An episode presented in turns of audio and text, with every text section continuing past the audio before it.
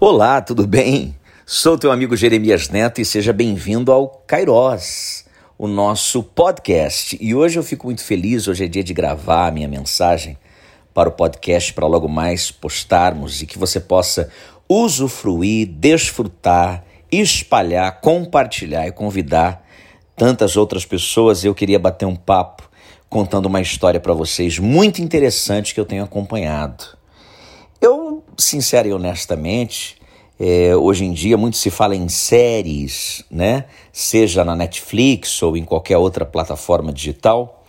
Mas eu, eu tenho comigo que toda história tem um começo, um meio e o fim. Né? A história ela não pode se prolongar demais, assim como uma história contada num livro.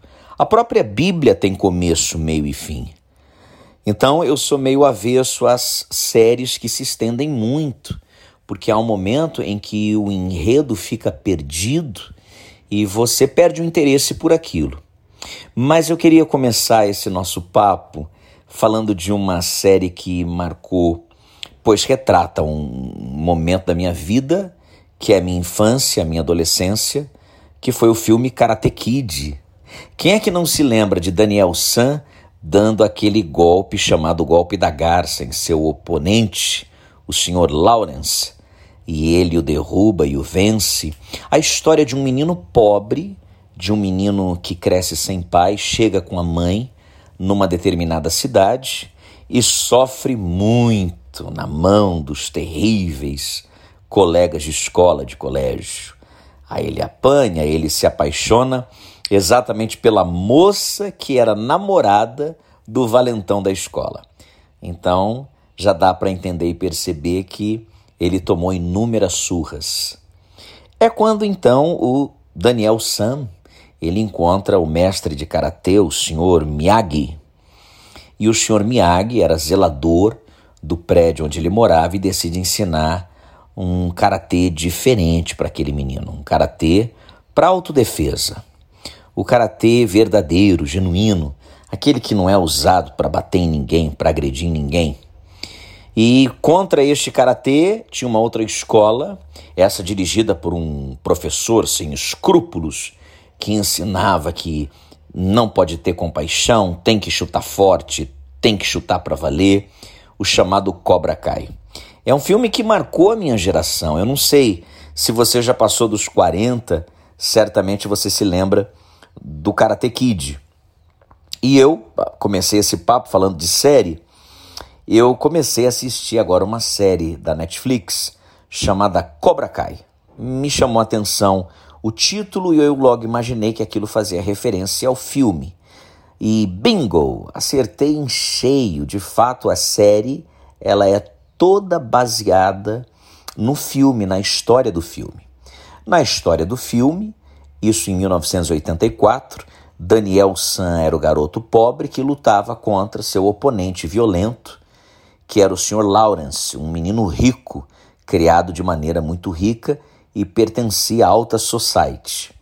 O tempo passou. Agora, em Cobra Kai, na série, a série que eu ainda eu tenho paciência para acompanhar, já que estamos ainda na segunda temporada, e como está muito fresco na minha memória, eu decidi compartilhar com vocês no meu podcast. As coisas se inverteram, o tempo passou. E com o passar dos anos, Daniel San, o pobre menino, venceu. Ele se tornou um grande, um grande empresário, dono de inúmeras revendedoras de automóveis de luxo. Ele é propaganda em toda a cidade.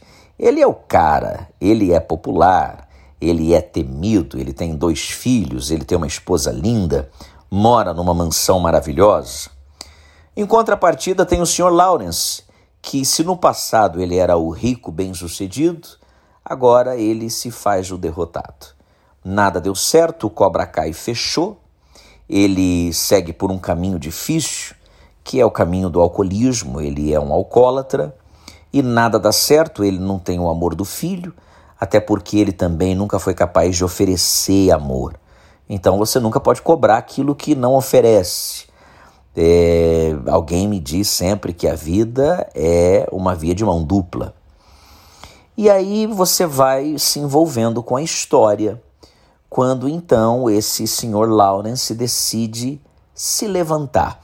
Ou melhor, ele decide recomeçar. E é disso que eu quero falar. Quero falar de recomeço, quero falar de segunda chance, quero falar de como as coisas podem mudar para você, independente do passado que você tenha tido. Eu trago uma referência bíblica porque, como pastor, eu me sinto também na obrigação, embora não tenha essa obrigação em nosso podcast, mas me sinto na obrigação de trazer um texto bíblico para dizer a você: olha, certa vez Paulo preso, o apóstolo Paulo preso por um ano e meio em Efésios, numa prisão domiciliar, acorrentado a um guarda romano, escreve algo muito bonito dizendo: Irmãos, não julgo que o haja alcançado, mas uma coisa faço, e é que, esquecendo-me das coisas que que para trás ficam e avançando para as coisas que estão diante de mim, prossigo para o alvo, pelo prêmio da soberana vocação de Deus em Cristo Jesus. Amém. Não olha para trás. Deixa eu dizer algo para você. Você só vai conseguir recomeçar se você não olhar para trás. Eu estou dizendo isso porque, por vezes, no decorrer da vida e os dias às vezes são ingratos conosco e às vezes passamos por momentos e por situações extremamente difíceis na vida. Mas a gente precisa sempre olhar para frente, porque se eu olho para trás eu não consigo recomeçar. Se eu olho para os traumas do passado, se eu olho para as perdas do passado, se eu olho para as derrotas do passado, se eu olho para aquilo que não deu certo no passado, eu não consigo olhar para frente. Isso impede um recomeço. E agora, voltando para a série da Netflix, o Cobra Kai, eu encontro um senhor Lawrence, que antes era o vilão, lutando para recomeçar, mas recomeçar de maneira digna. Todo mundo merece uma segunda chance. Deixa eu dizer algo a você. Eu concluí a leitura de um livro agora que conta a história, aliás, um livro que for até proibido pela justiça é, aqui no Brasil. O caso, o assassinato dos pais de Suzanne von Richthofen ganhou grande repercussão e ela cumpriu pena, enfim, um crime violentíssimo. Eu concluí a leitura desse livro pensando exatamente sobre isso, sobre recomeço, sobre novas oportunidades e dizer que todo mundo merece uma segunda chance. Eu não estou falando sobre Suzanne von Richthofen, apenas a citei como exemplo, exatamente porque o livro retrata metade das pessoas querendo dar uma segunda chance a ela e a outra metade dizendo que ela deve apodrecer na cadeia. Eu não sei como é que você julga essa situação, como é que você enxerga isso mas eu lhe peço que em todas as situações e ocasiões você possa olhar sempre com compaixão. Voltando para a série, ainda do Cobra Kai, ali eu vi o Sr. Lawrence tendo alguns embates com o Daniel San, porque eles foram desafetos desde a mais tenra idade e de repente se reencontram e a gente encontra um Daniel San bem-sucedido e um Sr. Lawrence derrotado. Mas o Sr. Lawrence decide dar a volta por cima. E até aqui onde eu parei, eu não concluí ainda a temporada, mas ele conseguiu. Conseguiu dar a volta por cima, se utilizando de novos métodos, usando e olhando sempre para o lado bom e para as coisas boas da vida. É isso. Talvez a gente erra, inclusive no recomeço, quando a gente quer recomeçar repetindo a mesma fórmula de antes. E se não deu certo da última vez, é sinal e fato de que a fórmula não está correta, de que as coisas não deram certo porque alguma coisa estava fora do lugar. O quebra-cabeça não ficou bem montado, uma peça ela estava encaixada de maneira é, a forçar o completar daquele desenho que é a tua vida. Não olhe para trás, mas tire do teu passado aquilo que de fato possa te ensinar. E o que pode te ensinar vindo do passado? As coisas que deram errado. As coisas que deram certo, você já sabe que deu certo.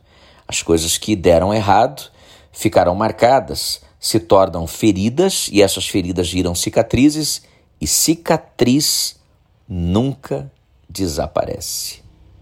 Fazendo menção a um filme muito conhecido chamado Hannibal, o Dr. Hannibal Lecter escrevendo ao seu grande adversário, um policial, e aliás um policial muito destemido e responsável pela prisão do Dr. Hannibal, ele diz algo interessante.